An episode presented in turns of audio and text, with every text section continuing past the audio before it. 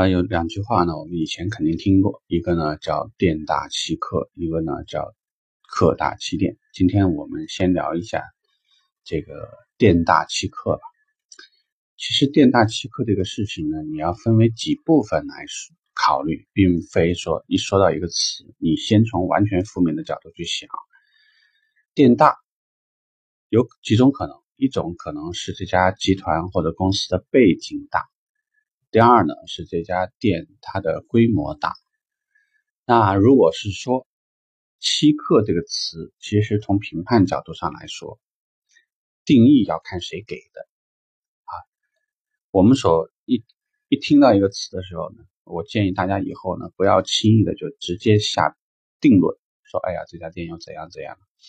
我们举个举几个简单例子呢，我想大家可能能理解。客户来买车，他当然是以为所有的事情都是非常灵活的，是非常随意的。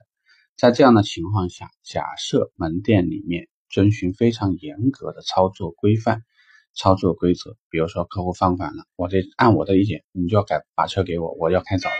但是按照很多集团的要求，必须完成车辆上牌啊，这个抵押手续啊，包括跟银行。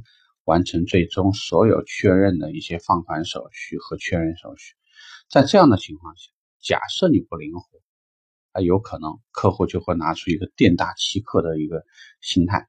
所以从他的表述里面听，我已经办完手续了，你为什么不给我车？你这家店就是在欺欺骗我或者欺诈我，我现在就要开车回去光宗耀祖。从这个角度听，有些人从外围的人听，他就会觉得，哎呀，你这家店怎么那么麻烦？但是你要想，如果一家店要做大，要规范啊，甚至说呢，它是一家上市上市的集团，它所有的操作必须是非常要求非常严谨的。所以从这种角度上来讲，我们欺客了嘛。第二，那有些客户呢，其实车辆购买以后，并没有说达到了三包退换要求，但是一遇到任何问题，三包法里面有退换，行，你给我退一台。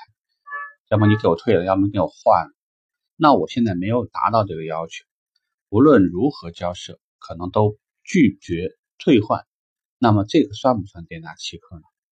这个我觉得也不能算，因为任何地方都有规矩，都会有要求，并非说店端有权利帮你判别或者处理退换这个级别的这个事呃事物。那我们常规所说的店大欺客应该是怎样的？如果说这家店出尔反尔，即使合同约定依然拒绝执行，啊，直接就是当着客户面就把原有的合同给撕毁了，或者直接把客户的收据就给你办个退款。比如说我这车原来我让一万，现在呢这个车我只让六千，你今儿来我现在就按六千执行，不不行我给你撕了，我帮你退出。这个我觉得你就属于店大欺客一类呢，要么就是说有社会关系，所以遇到任何问题他不不怕。但以前我也听说过有一些经销商连客户都打的，那像这种情况，我觉得可能属于这个。所以大家听到这个词的时候，尤其尤其我们在行业里面，你做这个行业，堵门的人不一定是好人，但也不一定是坏人。处理任何事物叫的声音很大的人，也未必就一定是个很粗鲁的人。就是其实从任何事情看一个一个状况，最好是全面了解，并且呢，慢慢会形成自己的一个价值观念或者是思维的一个体系。这样呢，你在这个行业长期生存的时候才不容易出问题。我记得有一次，呃，当时在做别克的时候。这家店一个月得卖三百九十台车上保，平均一天是三台。有一天我在销售经理办公室的时候呢，有个客户在展厅里大找大嚷。后来我没有搞清楚什么状况，我问销售顾问，顾问的意思也就是说，客户会认为我们店大欺客，凭什么不让他挑车？所以基于这个原因，后来我这个出去以后呢，非常友好的告知客户，啊，公司的管理。